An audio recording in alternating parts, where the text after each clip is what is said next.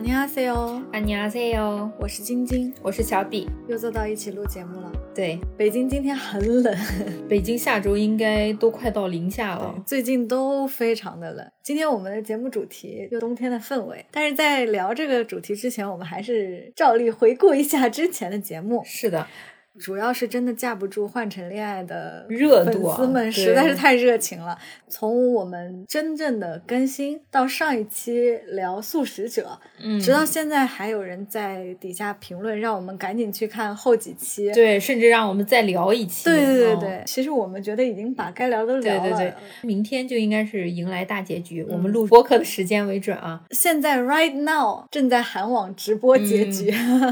但是我们为了录播课，暂时牺牲我们看直播的这个冲动。是的，而且国内好像也没有官方渠道可以看这个直播嘛，估计都是那种录晃动的不行的，对对，还不如等到字幕组 翻译完了我们再看。为了满足大家让我们聊换成后面的这个期望，我们就在这期节目刚开始前简单聊一下。嗯，如果你不想听这一部分，可以直接跳到后面。十九期其实主要是讲他跟前任 date 男一留下了鳄鱼。的眼泪，他们叫土地公。对。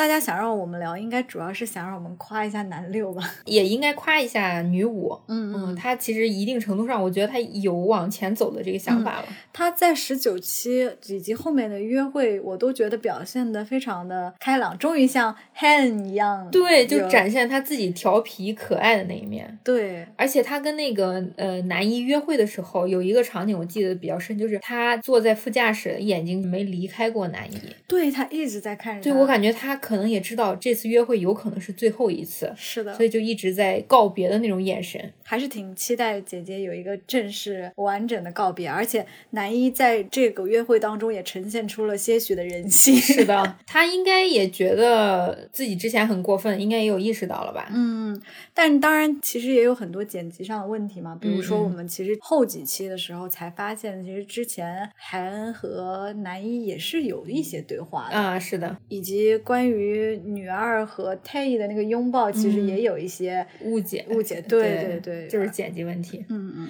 所以说结局如果女五选择了男一，那就是这这辈子不用再看恋综了，弃剧。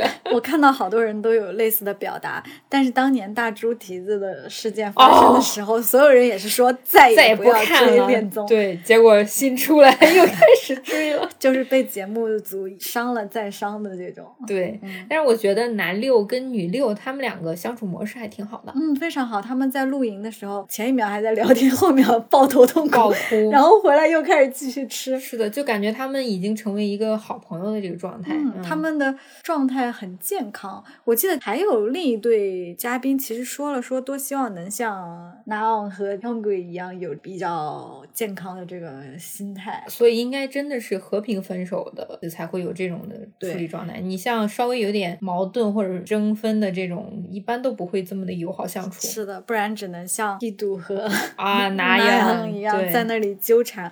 我现在真是看到他们两个吵架，我都有一种不要再吵了。就是我只要看到他俩吵架，直接跳过，就是直接在浪费我的时间啊！有这种时间，还不如多演戏份给男六好吗？而且我觉得恋综本质其实还是希望大家能够整理好自己，向前看吧。嗯，Anyway，我们等到结局出来的时候，再浅聊一下我们的感受吧，看我们的预测有没有准。我预测就是女五可能会选择男六，我也希望我们抱着这个祝福吧。这一季换成恋爱是二十期嘛？我觉得一开始有一些拖沓，但是越往后看呢，其实感觉。二十七比较长，还是挺能反映出这个恋爱中的反复的。我觉得后面这几集其实核心就是那个亮点就放在男六跟女五身上，其他人感觉有点像个摆衬。对，好像很割裂。嗯，男六出来以后，大家终于有的磕了。是的，前面的观影体验都很纠结，就已经很疲倦了，都不明白为什么我要在 恋综里给自己找不痛快。是的，我觉得那个娜妍跟 Hido 可能不太会复合了，就看一下。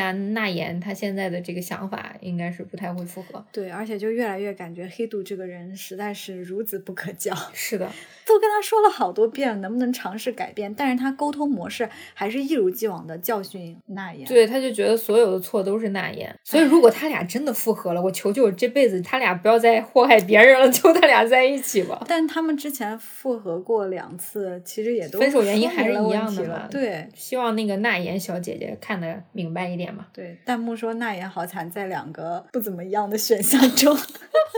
还要在这反复横跳。对，那换成恋爱，我们就聊先聊这么多。对，如果大家对于大结局，我想我们这个节目剪出来的时候，结局应该已经出来了。大家其实也可以在评论区告诉我们你对结局的看法，或者也可以回到换成恋爱那期节目给我们评论。对，然后我们再浅聊一下上期节目《素食者》底下很多听众的一些评论嘛。嗯，我觉得跟我们。往期的节目确实呈现了一个不一样的状态，是的，因为我们以前更多好像是嘻嘻哈哈一些，嗯，结果是第一次涉及稍微严肃一些，稍微文学一点的。对，我在前几条评论里还注意到有人说挺好听的，但是不适合晚上睡前听，哦，有点压抑，是吧？对，哎，应该上一期节目开头提醒一下大家，因为我觉得大部分听友对我们的期待好像都是睡前可以听听嘻嘻哈哈，然后很开心的节目。呃，很多听众朋友在下面其实也给我们推荐了好几本书，嗯，其中有一本书是推荐频率比较高的，是金爱灿的《你的夏天还好吗》。其实，在看完《素食者》之后，我有看这个书，但是只浅看了一下前面，嗯，没想到我们的听众都有挺多看了这个书的。嗯，在看完咱们听众朋友给推荐这本书之后，我去看了一下，大概看了三分之二，嗯。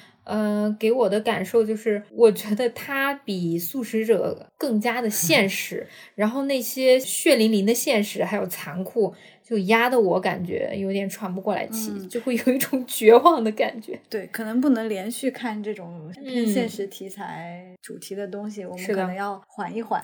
希望接下来我们推荐一些文学作品的时候，可以看看有没有一些活泼一些的。是的，就可以治愈大家啊。当然，大家有推荐也可以在底下评论留言。说到治愈呢，最治愈的可能还是食物了，硬凹回今天的主题。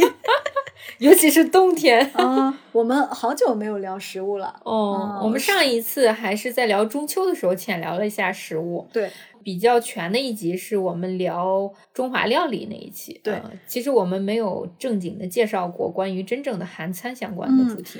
今天在录这期节目前，我吃了炸酱面 啊，结果吃完炸酱面要来聊汤饭。其实我本身是一个汤饭爱好者。对，因为韩国很多代表的食物都是跟汤，然后跟饭有关的。嗯。然后韩国人喝汤的话，基本上都是会配白米饭一起的。嗯，他们很多人还会把这个饭直接泡在那个汤里。对，我看韩剧出现，经常都是把饭直接倒到汤里。但我的想法就是，饭是饭，汤是汤。对，而且我是想要那种喝一口汤，吃一口饭。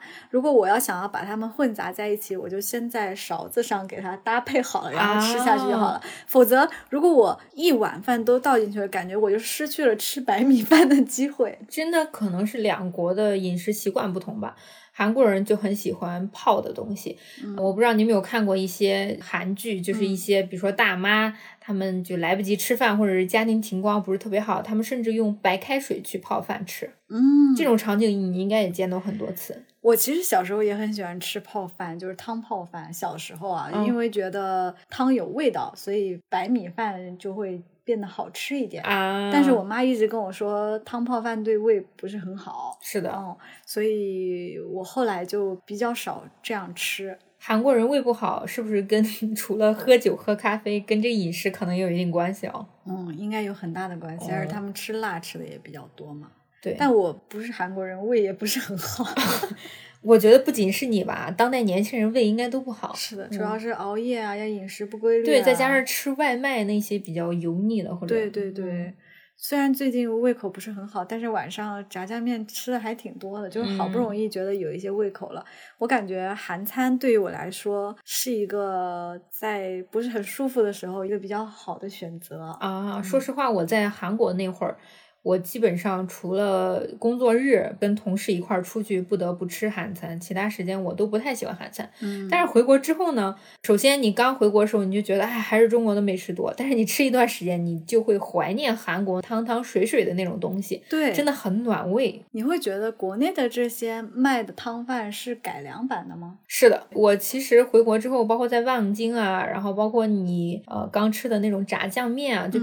国内朋友都推荐说，哎，这个很正宗，你尝一下。但是我发现会有一些改良的地方，汤饭也会吗？会的，就像一些汤里头它放的原材料，嗯嗯，不一样的话，味道也会不一样的。我其实没有很明显的感觉，因为我在美国也很爱吃韩餐，但是他那可能也是改良过的。嗯，当时我在一个小村子嘛，里面有一个餐厅叫 Ginger and Garlic，嗯，就是一个韩餐厅。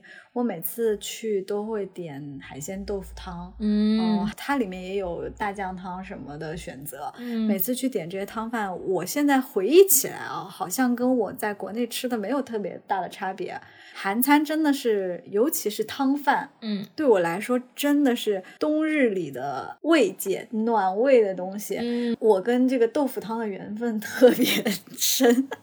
豆腐汤是对我来说比较顺口，嗯，然后又有味道，在肠胃不舒服的时候，只要它不是特别辣，我也会觉得很适合消化吧，是吧？你觉得豆腐汤对你来说是一个就是比较口味清淡，然后暖胃的是吧？对。但是真正的豆腐汤在韩国是很辣的。我有一年在纽约，嗯，冬天吧，应该也是。确实很冷，我那天就是觉得走路走多了有点不舒服，而且我一个人好像在忘了在时代广场附近吧，反正就是在走，走着走着我就觉得胃不太舒服，我觉得我需要吃热的，因为老在美国都吃冷的什么嘛。哦，我当时就想我要去吃豆腐汤，我就看到附近有韩国城嘛，我就去韩国城点了一碗豆腐汤。那个豆腐汤上来的时候，我喝下去我就觉得。哇，活过来了！对，就是它是那种在海外也能给你类似中餐的那种感觉吧。啊，尤其它盛在那个碗里，咕嘟咕嘟咕嘟，那个石锅嘛，端上来的时候，你就觉得哇，总算有点热乎的。中国人好像还蛮在意吃热乎的，对，热乎包括热水。对，所以汤饭是一个很适合中国人口味的东西。而且韩国人基本上饮食其实都离不开汤饭的。嗯，但是汤饭可能中文就是管所有的菜单都叫什么什么汤，但是在韩国韩语当中，它其实是分种类的。嗯，他们有一个叫鸡盖类的，就是举个例子，泡菜汤的那个汤，它就是鸡盖类。嗯，kimchi 鸡盖。对对，kimchi 鸡盖就是新奇汤。嗯、然后还有一个是大酱汤，这个大家应该听的也比较多了。团浆鸡给，对，团浆鸡给，它跟泡菜汤的区别，泡菜汤它基本上就是辣白菜，对，辣白菜炖的，它会放一些五花肉在里面啊，对对，然后有的还会放一些小贝壳，就是海鲜类的在里头，哦、然后好一点会放一些虾什么的。但是大酱汤呢，它其实就是放的西葫芦还有豆腐，嗯、会稍微放几块，土豆也会稍微有一点啊、嗯。大酱汤的味道更浓郁一点嘛。嗯、我当时在韩国的时候，很多国外的朋友，就比如说欧洲那边来，他们就不太能接受大酱汤，但是泡菜汤反而可以。对大酱的味道其实蛮特别的就是我觉得可能中国人比较能接受亚洲人可能还好但是西方人可能是对大酱这个东西他们没有概念。对而且那个味道确实有点冲嘛。然后说起这个味道啊韩国还有一个味道特别重的一个鸡盖类的就是汤类的他们叫青桔酱汤韩语是葱菇酱鸡盖这个我还真没有吃过。这个说实话，我在韩国也没有吃，我就吃过一次吧，还是当时陪那个朋友去的。啊、然后它这种酱是比那个大酱要更臭一点。嗯，哦，今天我还拿这个问了一个韩国弟弟啊，我说这是什么汤？他说老年人吃的汤。对，就年轻人很少吃，而且我在你比如说像一些连锁的韩餐店里头，就在韩国的时候啊，嗯、就像那种紫菜天国、kimbap 春谷那种连锁的。嗯就没有见到这个菜单啊，所以就这种一般都是少数的餐厅或者是自己家人做的会比较多一点。嗯、说到刚刚弟弟说那个，我其实很好奇，年轻人是不是对汤饭整个类都没有很热情啊？嗯，他不是说只爱吃肉吗？吃肉是年轻人的共通的，但是他们比如说喝完酒啊、嗯、或者什么的，还是会选择喝汤类的。啊，嗯、那一般会选什么汤？就是大酱汤泡菜，就是这几个菜单里头包含的，他们都会去选，然后还会吃那个热乎的拉面，嗯，他们叫叫什么解酒的那么一种啊。还有刚你说那个嫩豆腐，嗯，嫩豆腐汤也是非常代表的一个韩国汤类的，叫孙都布鸡给。啊，孙都布就是嫩豆腐，嫩豆腐，他们那个豆腐跟我们平常豆腐还不太一样，它的感觉一下就碎了那种，对，就是短短的那种感觉，有种啊。我在那个都布吉，就是打钱。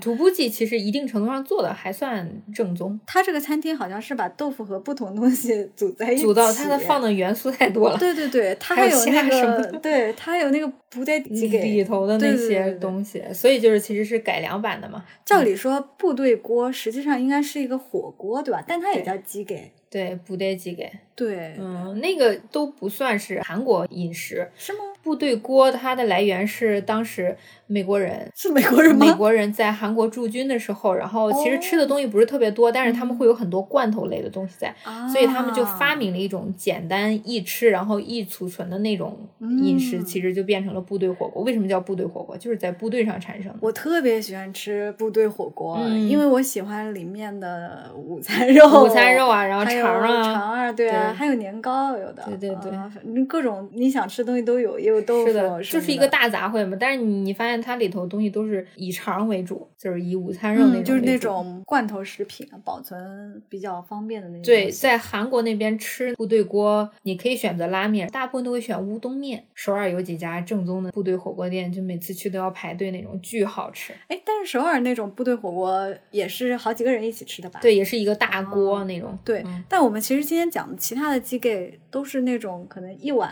对，所以部队火锅它不太算非常正宗的传统的韩国饮食。嗯，嗯，其实我在韩剧里经常看到鱼类的这个汤饭，嗯但是似乎在国内不是很常见的那种。本身韩国就离海比较近嘛，嗯他们有一个叫冻明太鱼汤。嗯，同泰鸡给这个也是出现频率比较高的，基本上就是将那个明太鱼，明太鱼是要那个即食的那个吗，明太鱼，呃，还有人就是把明太鱼挂在墙上那种，他们祭祀的时候会用到那种明太鱼，就明太鱼在韩国好像感觉是一个无处不在的存在，而且我看韩综经常看到很多人不管弄什么汤，都先把鱼干什么的放进放进去他们提味，对对，还有就是提鱼，鲜嘛，嗯但是因为我不喜欢太多海鲜类的东西，所以我在韩国很少喝这个冻明太鱼汤啊，就是嗯明太鱼跟萝卜。会有一些腥味吧？可能会有一些腥味，就对我来说不是鲜的那种，它有点腥腥的。国内韩餐店好像都没有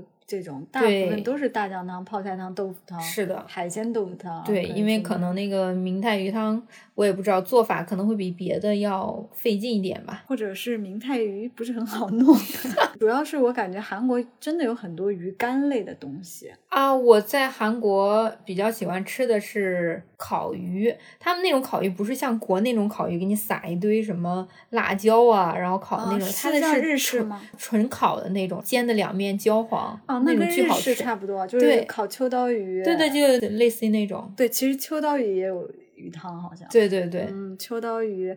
还有什么多春鱼，嗯就这一部分跟日料可能比较像，因为日本人也很爱用鱼煮汤。对，嗯然后他们还有那个金枪鱼汤，就是啊做成的金枪鱼什么泡菜汤，其实就是在汤的基础上再加一些金枪鱼进去。对我感觉这些汤的汤料很多都是可以混搭的。哦，我感觉都是什么大酱或者辣椒酱啊，那种对，然后大酱可能是一系，然后泡菜是是一系，系然后辣椒是一系，对鱼豆腐是一系，是的是的口味可能就那三四大类。而且你发现没有，他们这些鸡盖类都很少有蔬菜。因为韩国它本身就那个土土地就不适合生长蔬菜，所以在韩国我有时候发现菜要比肉贵啊，哦，因为他菜类真的都是进口的。嗯啊，对啊，他们只有土补，是的，我有时候就在想，我在韩国是不是营养不足？因为很少吃到新鲜的蔬菜，一般都是腌制的菜多一点，对哦。包括他们的小菜。对我们其实中餐不管怎么样，我做汤或者是做面什么的，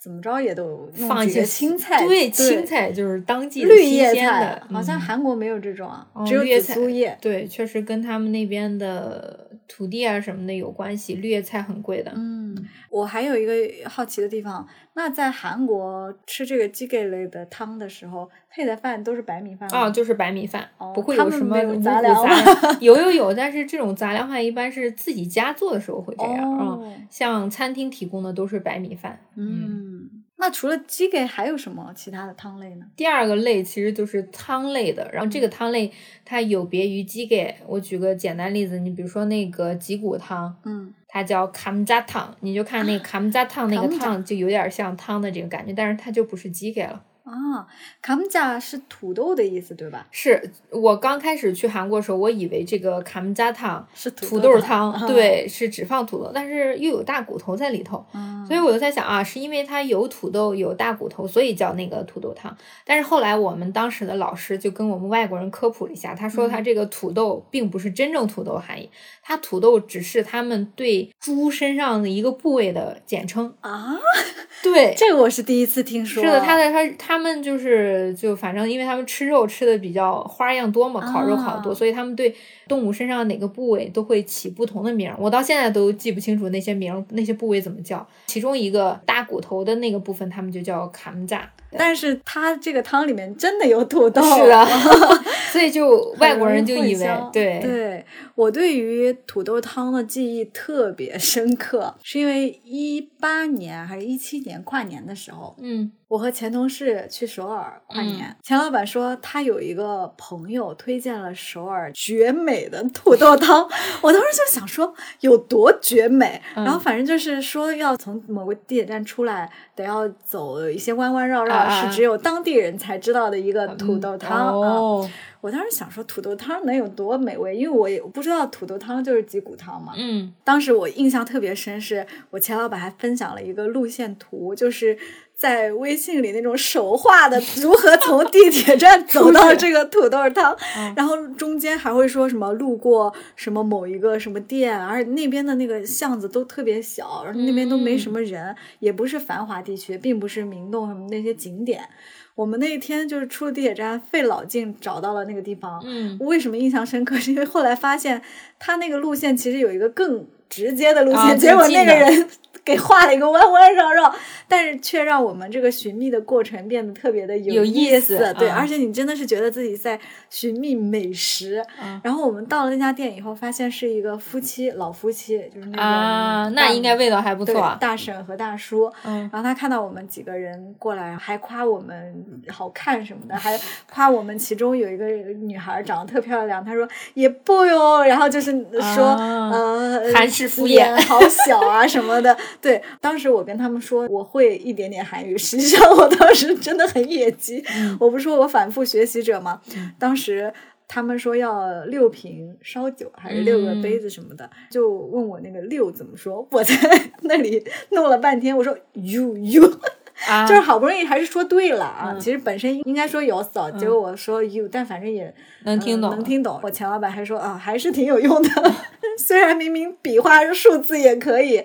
我还用一些初学的野鸡韩语说 “no ma si so yo” 之类的这种你现在说的还挺溜，之前肯定不这样。之前这句说的也很溜，因为当时只会两句韩语，一句是欧巴嫩佛西扫哟，一个就是美食巴西扫哟，啊就记得这两句记得特别熟。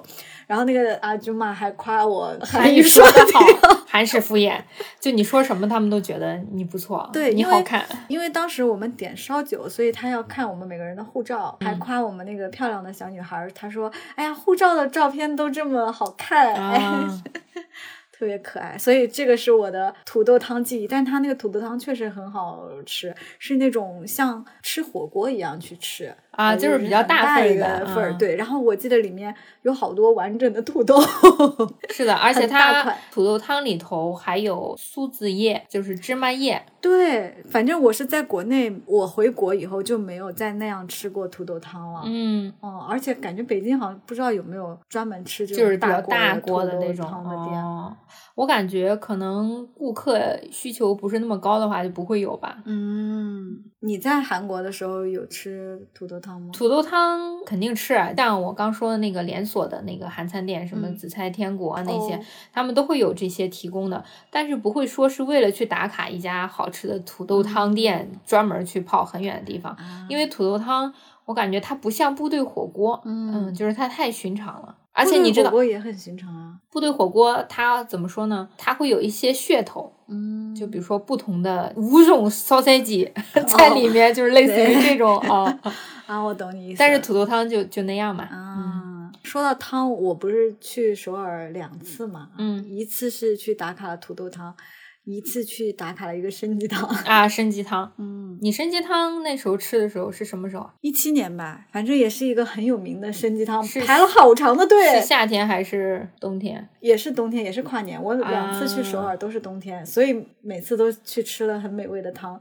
但是这个参鸡汤是真的那种大众点评上评分很高的，就导致我在排队的时候发现很多都是中国人，我就很怀疑它到底好不好吃。就吃了以后，我就觉得没有那个土豆汤给我带来的那个冲击感是吧？好，对，因为就是中国人一多，你就会觉得这是一个旅游景点，它并不是一个当地人认可的美食。对，那个参鸡汤好像就是在一个景点附近吧，就是什么三千还是什么参鸡汤，就很有名的那一家。呃，就像明洞啊，或者宏大，就是那种海外游客比较多的，他们那种店都很少有这种当地特别认证的美食，一般都在那种角角落落。嗯，这个参鸡汤，国内好像没有类似参鸡汤的这种吃法吧？它会在那个鸡肚子里头加入一些什么人参、大枣，塞很多东西，对，塞很多东西，还有糯米，关键是糯米。对对，糯米就还会塞大蒜之类的，还有还有枣。就很养生，你光看它这个配置就很养生。刚像你说你是冬天去吃参鸡汤嘛？嗯，韩国人其实参鸡汤是在夏天三伏天吃的比较多。哦，那不是吃的大汗淋漓？对，就是需要把那个汗发出来啊。就是三伏天他们喜欢吃参鸡汤，冬天的话不会特别多哎。但是参鸡汤那个里面真的是有参的那个味道。哦，对啊，因为它是塞了人参嘛。嗯，你爱喝吗？哦，我一般夏天的时候会去喝，而且他们不喝汤，就基本上就只吃肉。嗯，我记得参鸡汤店里都会告诉你那个吃法，还要蘸那个盐或还有胡椒的那个混合的。呃，北京有一家挺好吃参鸡汤，辉佐吗？不是，然后那家店我现在忘了叫什么名字，如果有听众朋友感兴趣，我可以在留言下写。我觉得参鸡汤这个品类好像在国内还挺吃得开的，因为光连锁就有好几家，就除了。辉佐还有一家叫千寿还是什么的，就我经常在外卖平台上都能看到。嗯，但是他们好像有点做本地化改良。嗯，就是那个参鸡汤没有我在韩国吃的那么淡，就它还是有一定味道在里头的。啊，你是说国内的那个人参的味道更重吗？嗯，国内的参鸡汤就是味道会稍微咸一点，它不是像韩国那个纯白白的那种肉感的那种。对对对，它不是那种一定要蘸胡椒才会有味道。是它可以直接吃的，但是韩国就是你必须要蘸胡椒跟盐，对，要不然真的难以下咽。而且参鸡汤的品类真的很多哎，还有就是跟各种不同的东西炖。参鸡汤的店都会有什么美容养颜的参鸡汤，什么补充什么，它应该是补就是肚子里放的东西对，就是有的放枣，有的放什么的，好像不一样哦。好像还还有乌鸡的啊，乌鸡的是有，韩国也有乌鸡，对对。乌鸡说是比那个普通的鸡要更大补一点，但是我不知道我在哪边看的一些科普啊，说其实营养价值都差不多。对，因为你炖了很长时间，都感觉只是肤色不同，是一种肤色肤色歧视。凭什么黑的鸡？我小时候就有这个困惑。我小时候对鸡，我特别爱吃鸡，不同阶段会喜欢吃鸡的不同部位。嗯，但是我只喜欢吃黑爪子的鸡。我妈当时就说你神经病。我我就总感觉那个黑爪子鸡的爪子好像更瘦一些。对对对，反正有一种黑色显瘦，很有这种可能。还有一些其他的汤类吗？哦，还有比较典型的代表，他们叫 com 汤，牛骨汤。这个我好像。也没吃过哎，牛骨汤它其实就是牛肉，然后一些牛骨、牛筋放到锅中长时间炖，就出来一碗有点颜色偏淡的，就上面会是白汤的那种吗？那是另一个汤哦，它是会放一些牛的组织部位在里头，牛的组织部位感觉好牛的组织架构嘞。对它，因为牛骨啊什么的，它里头含那个蛋白质嘛，所以就是骨牛骨汤也是基本上身体比较虚的时候喝的比较多一点。好像韩国有很多这种牛骨汤专卖店吧？嗯，非常多。因为我记得有一次好像是老罗综艺还是什么，去找那个殷志源，然后就是在一家牛骨汤店，对他们很多品牌，哦就包括我现在想说的那个血浓汤，就是你刚刚说有点像白白的那个，嗯那个其实也是牛。骚龙汤。对，有的时候我不太分得清楚这个牛骨汤跟这个血浓汤的区别啊，都是在我一个外国人眼里看着都长差不多，反正都是牛肉。它叫血浓汤，是不是就是因为它那个是白色的对它跟牛骨汤，牛骨汤可能偏透明多一点，像血浓汤它煮出来就是白白，有点像牛奶的那个颜色。嗯，我最近不是刚追完鬼怪吗，嗯，听众可能要说怎么这么晚？呃 确实是晚了点，跟我追《爱的迫降》一样有时间差。但是冬天真的很适合看鬼怪嘛？是的对，冬季必看重刷，对。对所以这个时候我就刚好讲到里面那个德华，一个富三代嘛，然后他就是很喜欢吃血浓汤啊，我然后就是以表示他很接地气。啊，感觉韩国财阀应该都是吃西餐啊，还是什么的，这种汤类的、鸡盖类的，都是在路边比较容易吃到的哦他们平民美食。啊，但是他们就会经常会做一些反差，就比如说，呃，一些就是大型公司的代表 t e p i o n i 然后就一般都是老头儿啊，嗯就是以为他身家数，身家数亿，结果他就喜欢看一些狗血的韩剧，然后吃一些这典型的。社内相亲。对，社内相亲那个老爷爷，对，说到社内相亲，这就不得不提到这个鸡给和汤类的零售商啊呃，CJ Food 的 BB Go，啊他不是赞助了室内相亲吗？是的然，后里面刚好那个女生的角色就是研究美食，对，研究这个配料然。后我真是靠 BB Go 的这些汤类的这个半成品哦呃有时候自己做饭的时候就会拿这个来啊，说起这个 CG，我其实刚回国的时候有去面试 CG Food 这块儿，啊好好哦。但是你知道它现在什么现状啊？首先，它好像品牌没有以前那么知名度高。对呃，CJ 从疫情那年开始。就是 BB Go 是撤出北京了，对撤撤出国中国了对，和 BB Go 一起撤出的还有 Twosom，还有多乐之日。但是多乐之日现在还有，只是没有以前那么多了。是我当时去面试的时候，他的意思就是说，现在工厂什么的，中国基本上也没有，只留一个办事处在那边。嗯，地方巨偏，我都不记得，我花了将近两个小时，我现在都不记得我去的哪个地方不。在望。鸟不拉屎的那种，我去他们那个洗手间，那木门破的都快裂了啊！想真的说到这个，真的是我觉得面试一定要观察这个公司的洗手间间，哦非常能够体现出这个公司好不好。哦，而且他当时面试官很过分。我当时因为住的比较远嘛，我说这个可能长距离的这个出勤时间会有点让我觉得想考虑一下。然后他的意思说你买车不就行了？我说那买车可能会遇到限号，你多买几台就好了。我就在想他这个面试官纯。杠啊，对啊，他嗯就是很奇怪，所以就 CG 这个当时就被我 no，我坚决不去。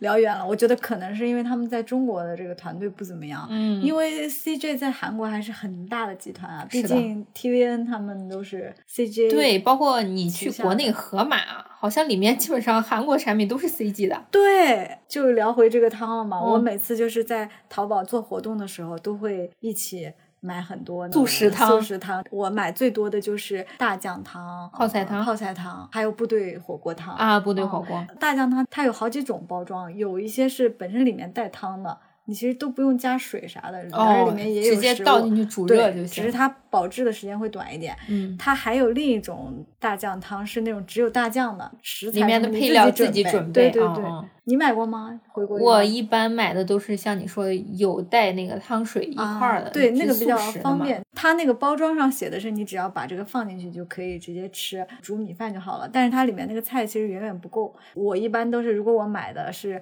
大酱汤的话，我就会买一根西葫芦、葫芦豆腐豆腐啊然后金针菇金针菇 对，之类的就把它放进去。如果买的泡菜汤的话，可能放点午餐肉啊什么的，对对，放一些肠之类的，对，就跟部队火锅那个差不多吃法。嗯，B B Go 还有一个王牌的产品就是王饺子。哦，王饺子，不管是蒸啊、煮啊还是煎啊，都绝美。对。哎，说起这个王饺子，我不知道你有没有吃过年糕饺子汤？年糕饺子汤，对，这个在韩国吃的比较多。我只在 B B Go 在撤出中国之前，嗯，我最爱的一道 B B Go 的菜就是王饺子炒年糕，但是它不是端上来的一盘炒菜，它是一个锅。所以它里面是有汤的，但我感觉可能跟你说的这个年糕饺子汤不是一个东西。这个年糕饺子汤就是有一点，你煮饺的时候把那个白白的年糕放进去一块儿煮，所以它煮出来也是就是有一点味道比较淡的那种。哦，这个年糕饺子汤我为什么说呢？是因为。我当时跟那个前男友去他妈妈家一块儿过年的时候，又是那个悲惨期。因为在一些普通的餐厅里头，不太会有年糕饺子汤这个品类。嗯，但是他们韩国人过年的时候，一般大年初一就会煮这个年糕饺子汤，大家一块儿喝，就是年糕跟饺子煮在一块儿。哦，好像韩国人过年过节很爱吃年糕。呃，他们不是像我们必吃饺子，他们就是在煮年糕的时候就顺便放点饺子进去，年糕才是为主。哦。他们的饺子是跟我们饺子长得一样的饺子吗？他们的饺子比我们饺子要大哦，就像那个王饺子的那种样子 哦，所以它不是叫王饺子，他们的饺子其实每一个都是王都很大。啊，那个跟我在 B B Go 吃的那个不一样，它那个是有一点像部队锅一样的啊，炒的那种的，也不是炒，好像是炒完了放到那个锅里，所以它是红色的，是吗？对，有辣椒酱那个，而里面有鱼饼什么的啊，那其实就是炒年糕里头加的饺子，哦，没没没，对，是这个意思。还是年糕是主食，对饺子只是一些配料。对，但是它里面放的就是王饺子啊。我特别喜欢吃泡菜馅的王饺子。我喜欢吃粉丝，就是里头有粉丝的那种饺子啊。我记得王饺的这条线好像卖的最好的就是泡菜，因为每次泡菜我都抢不到哦。但是其他的都能正常吃到，什么猪肉什么正常的那个馅的都可以有。说实话，B B Go 退出以后，我还挺伤心的。以前 B B Go 就在公司楼下，原来会约同。是周五晚上会一块去的，我还很喜欢吃它有一个素拌饭，还有什么面，它的那个韩餐我就觉得价格也不错，然后又挺好吃的。是它其实也是一个快餐韩餐的概念，对，但是它的用餐环境什么的也都挺好的，服务也蛮好的。在他要撤出中国之前去的时候，就问那个服务员，我说我想要这个王子的炒年糕，他说。没有了，然后我说什么意思？卖完了吗？他说没有了，以后都没有了，以后这家店都没有了。我当时就听到的时候我就打击，你知道，我想说怎么这么会放狠话？这个服务员，我说什么意思？他说下个月这个店就要撤了，哦，彻底关店。对，然后后来我就回去看毕品阁的公众号，就发现他发了那个告别的通知。现在国内中国的人力成本逐渐上升，他们估计也支付不起，可能都迁到什么越南啊。是的，我觉得他退出的那个时间点真的蛮好的，因为。那个时候疫情刚好没爆发，因为是一九年夏天，哎，就刚好是疫情爆发，但我们还不知道的那个时候嘛。哦。然后那年冬天就已经完全爆发了，就是如果他们不退出，那个时候之后肯定也会退出的，反而亏的更多，对对对。啊，希望疫情赶紧解封，让我们也有机会再去一趟韩国。对啊，今天说到的这些汤饭什么的，真的好想怀念啊！我现在，我以前觉得跟韩国同事中午出去吃饭是一种折磨，因为我本身不喜欢韩餐。嗯，但是我现在好怀念那个时候啊！你不喜欢韩餐是不喜欢它什么呀？韩餐是，嗯，我觉得不太对味，就是我喜欢油大或者是炸呀那种，但是韩餐有的它又清淡，有的它又辣。哎呀，你们这些韩国留学生就是没吃过苦，这韩餐对我们美国留学生来说。就是中餐的替代品哦，就是那我们可选可能太多了。对，你们可选的太多了。我们那个村里真的除了中餐，就只有韩餐能吃，不然的话就是一些连锁，什么 Olive Garden 啊，然后就是这些什么 Steakhouse，就是吃牛排，要么就是吃意面什么的。我想起我在研究生做助教的时候，我旁边会有很多外教老师嘛，然后有一个加拿大老师跟我关系特别好，长得巨帅，花痴一下。他就说他在韩国之后吃东西就特。特别不适应，嗯，他就不太喜欢这种汤类，因为在欧美那块儿就没有这种概念，好像。我觉得好像男生是不是普遍对汤类也确实不是不太敏爱？感对，哦听众朋友可以告诉我们，就是如果你是男生的话，你喜不喜欢吃这种汤汤饭水类类我感觉女孩好像都还比较，至少我身边的女生啊，嗯样本量可能比较有限，对汤饭都还挺接受的。哦，还有一个笑话就是，他当时跟我出去吃饭，从来不会点那个孙都不鸡给，就是那个嗯豆腐汤。是因为他说他当时健身，他说他吃完这个会不 man，因为豆腐好像是有那个刺激哦，雌性荷尔蒙的那哦，种。就像豆浆的作用对对对。啊，好这个加怀念啊！拿大人也太 迷信了。他对自己超级苛刻，他对自己那个那他身材应该很不错。非常好。哦，他老婆是一个日本人，然后他们生的混血宝宝就巨可爱。那肯定是了。嗯哎，扯远了，扯远了。扯远了，扯远了。你有没有最喜欢的汤饭种类？如果要让我选一个最喜欢的，我觉得应该是豆腐汤吧。豆腐汤哦，土豆汤，好纠结呀。我觉得土豆汤吧，土啊，豆土豆汤嗯啊，说起土豆汤，在韩国男女约会的时候，第一次约会嗯，都不会选土豆汤这个菜单种类。嗯为什么？因为你土豆汤里头有骨头，那个肉又不、哦不太好剔出来嘛，然后你吃的张牙舞爪的，就很有 损形象。我可以选择吃土豆，不吃里面的那个肉，只剔出来那个显而易就是剔的就会乱溅，就是那种哦汤汁对什么的，而且会呲呲那呲出来，我你就很失礼嘛。嗯哦，让你选，你最喜欢哪一个我喜欢那个血浓汤。啊？你跟德华一样，对，血浓汤，第一它是牛肉，嗯，它确实很补；第二它里头有粉丝，哦，血浓汤里有粉丝，会有加粉丝，哦然后它那个粉丝就吸收了那个血浓汤汤汁之后，味道特别好吃。我好像只吃过一次，你知道哪家的那个血啊浓汤？对，我们经常点的一家北京非常，韩韩餐外卖，北京挺正宗的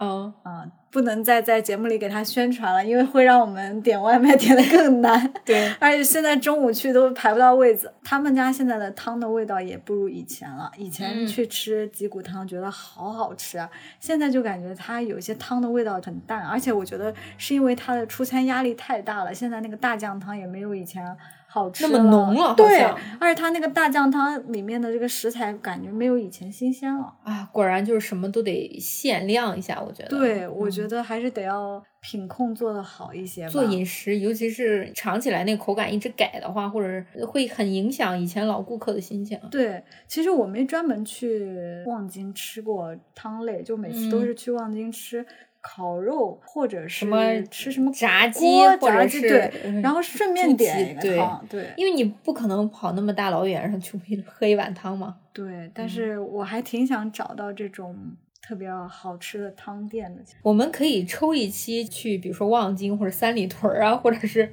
东单嘛，是，嗯，就是找一下比较不错的韩国餐厅去打卡探店一下。播客探店啊，探店之后，我们告自己诉大家对告诉大家看有没有可以值得推荐的嘛。三里三里屯附近是有的有有一家部队火锅，反正三里屯附近还是有很多还不错的韩餐店，当然不能说是非常正宗啊。，嗯，好，这个我们就又可以留到之后再聊了。呃，对，刚那个汤类我还有一个没有提，这个特别代表韩国的汤类，嗯就是海带汤。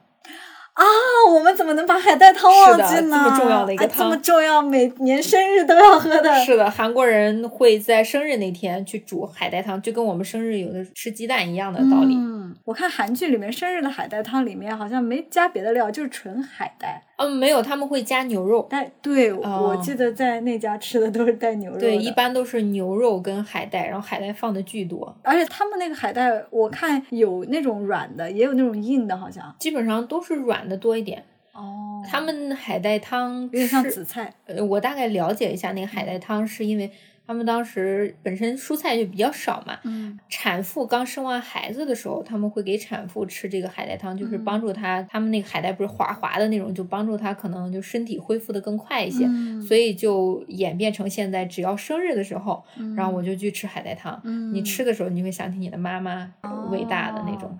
所以说到这儿，我们提到这些好多汤，还都有一点那个养生作用啊，哦像什么参鸡汤啊，刚才说到的血浓汤啊什么都是牛骨汤都是补的。是的，韩国人养生这个咱也可以聊。哇，韩国人养生奇葩啊！一边一边造一边对一边补。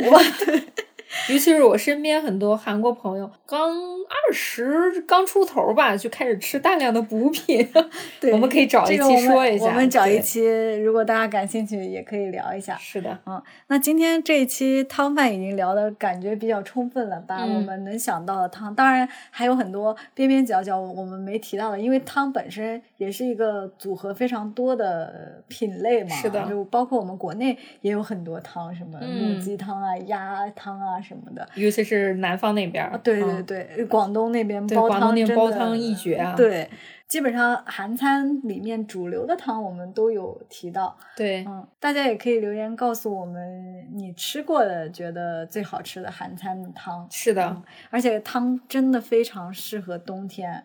我觉得如果没有试过汤饭的朋友，比如说你以前不喜欢这个品类，你可以试一试，就是冬天的时候。去某个韩餐厅点一个汤饭，然后它端上来的时候，那个咕嘟咕嘟的感觉就对，尤其是这种基本上都会有那个砂锅 啊，对对对，配砂锅。本来录这期节目还想回顾一下韩剧里关于汤饭的一些名场面，但后来发现真的几乎每个每个韩剧都有，就你没办法有一个名场面。对对对，而且他们很爱吃汤饭，还有这个把菜放到一起煮一锅。是的，嗯，我们后续还可以讲一下啊。韩国饮食的一些其他品类，因为我们今天只是把汤饭讲了嘛，对，还有很多，还没有说拌饭、面，对啊，小菜啊，是的，很多，还有一些他们改良的西方的一些菜品啊，什么都可以讲一下。嗯，所以大家可以期待一下我们后续关于饮食主题的部分，对，或者如果你有什么特别想让我们聊的品类，包括你记得的影视剧里的一些名场面，也可以给我们留言分享。是的，嗯，大家也可以通过邮件的方式和我们联系，嗯，我们的邮箱地址是欧摩亲故 at naver 点 com，在 show notes 里其实都可以看到，每期都有提。对，还经常收到一些评论问我们 BGM 是什么的，其实我们每一期也都在 show notes 里面有写，只要查看一下就知道。是的，嗯，好，那这期节目就是这样啦，我们下期再见喽，塔梅吧哟，安妞，拜。拜。欢迎你通过现在正在收听的平台订阅和关注我们，这样就不会错过节目的更新啦。也期待大家通过各种方式给我们评分、留言和互动哦。아마저희라디오를들어주신그한국분도계실수도있는데구독좋아요부탁드립니다 그리고만약에하고싶은말씀이있으면댓글로남겨주시고저희는되도록확인해보겠습니다